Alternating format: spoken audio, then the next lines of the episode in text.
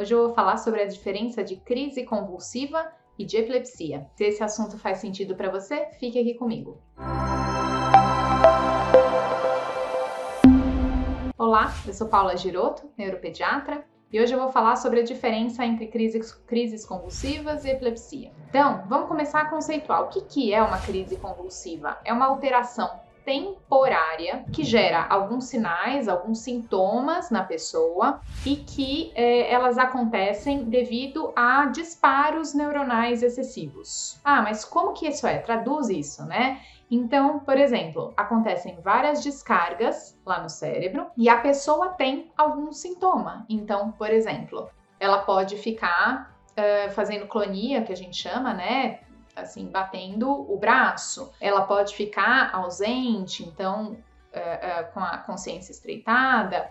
Ela pode ter aquela crise mesmo, tônico-clônica. Então, a gente tem vários tipos de crise, eu falo mais sobre isso em outro vídeo. Mas a crise convulsiva, ela é um evento abrupto né? A gente não sabe que vai acontecer uma crise convulsiva, autolimitado na maior parte das vezes, então dura aí dois, três, quatro minutos. Tem crise que dura muito menos, tem crise que dura segundos e tem crise que dura mais do que isso chegando até a um status epilético. Mas esse é um, um, quadro um pouco mais grave e bem mais raro. Então, a crise geralmente é um evento autolimitado e que acontece sem a gente conseguir prever a crise. Então, esse é o evento de uma crise convulsiva. A crise convulsiva ela pode acontecer por várias causas. Então, a gente precisa entender se ela está acontecendo por uma causa aguda, ou seja, provocada. A pessoa tem uma doença, por exemplo, a pessoa tem uma encefalite ou,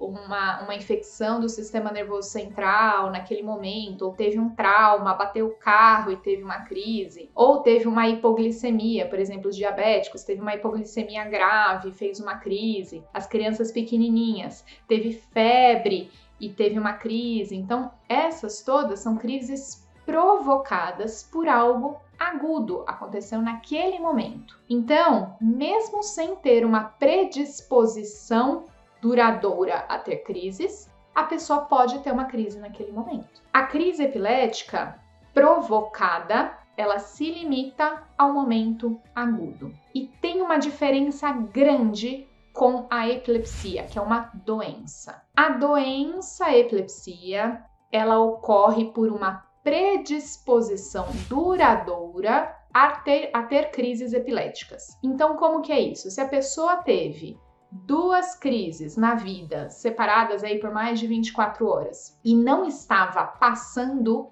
por um momento agudo de doença, de trauma, etc., ela tem uma epilepsia. E a chance dela repetir essa crise nos próximos seis meses, seis meses, mesmo que nada aconteça, é mais do que 60%, né? Então ela tem uma predisposição duradoura a ter crises epiléticas, portanto, ela tem uma epilepsia. A gente não está falando de crise provocada, a gente está falando de uma crise, crise do nada que não foi provocada por nada. Então, a gente tem essa diferença entre crises provocadas e epilepsia. Vamos voltar um pouquinho nas crises provocadas. Por que, que eu poderia ter uma crise provocada? Né? Uma crise epilética provocada. Vamos começar lá do período neonatal? Então, eu vou passar de idade por idade, mais ou menos para a gente saber o que pode acontecer, porque a incidência de crises é grande na população. Então, vamos ter uma ideia do que pode acontecer de idade para idade. Quando a gente está no período neonatal e, por exemplo, falta oxigênio no cérebro na hora de nascer, a criança teve uma anóxia, o bebê teve uma anóxia.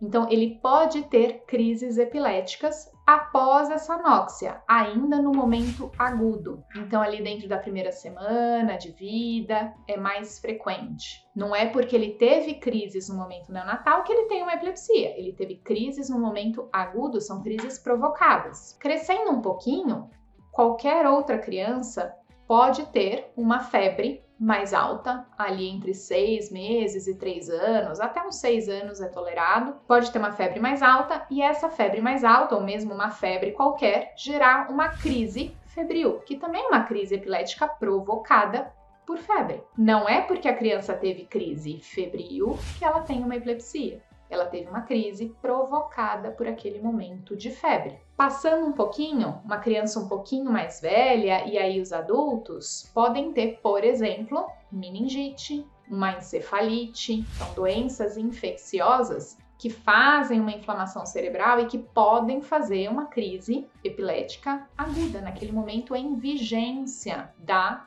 infecção. Então, a pessoa teve uma crise naquele momento que ela estava com a infecção, estava tomando antibiótico, etc. Perfeito, não é por isso que ela tem uma epilepsia. Se depois do momento agudo ela foi para casa um mês depois, três meses depois, cinco anos depois, ela tiver uma crise que não foi relacionada ao momento agudo, mas sim uma crise que foi uma sequela do que aconteceu lá atrás, aí já é um pouco diferente. Aí a gente já considera uma epilepsia. Então a gente precisa diferenciar bastante esse momento agudo do momento crônico sequelar. Então, ah, uma meningite só pode dar crise aguda provocada? Não. Pode dar crise crônica, epilepsia, mais para frente, mas num momento sequelar. Além disso, pode ser o quê? Meningite? Pode. Uma criança ou um, um adulto pode sofrer um trauma cerebral? Pode. Então, estava lá dirigindo o carro, o, o adulto jovem estava lá dirigindo o carro, sofreu, sofreu um acidente de trânsito, bateu a cabeça e no momento agudo teve uma crise epilética.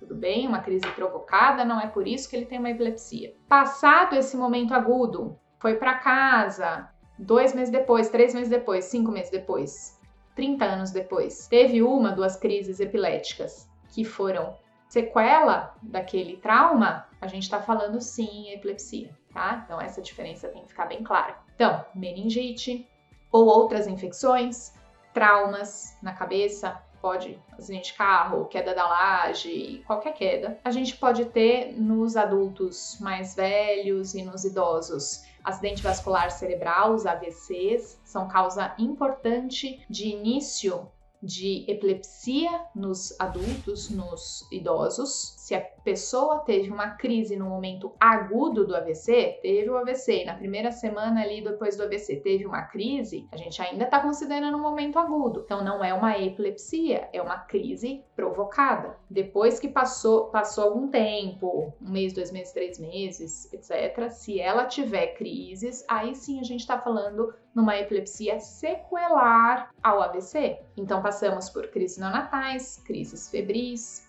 crises por infecções, por trauma, por AVC. Então, uma série de acometimentos cerebrais podem levar a crises provocadas no momento agudo. E mais para frente, às vezes sim, às vezes não, pode ter uma epilepsia sequelar aquilo que aconteceu. Todas as crises de momento agudo, elas viram epilepsia sequelar depois? Não, não, não. Né? Então, crises neonatais às vezes não recorrem, crises febris, na maior parte das vezes, a gente não tem uma epilepsia associada. Mesmo as crises por infecção, trauma, AVC, não são todas as pessoas que evoluem depois com uma epilepsia propriamente dita. Então, a gente precisa entender bem a diferença dessas duas, crises provocadas e epilepsia. O que causa muita crise provocada é quando você está num momento que está passando por um distúrbio sistêmico mais grave. Por exemplo, está numa UTI porque está fazendo uma diálise, porque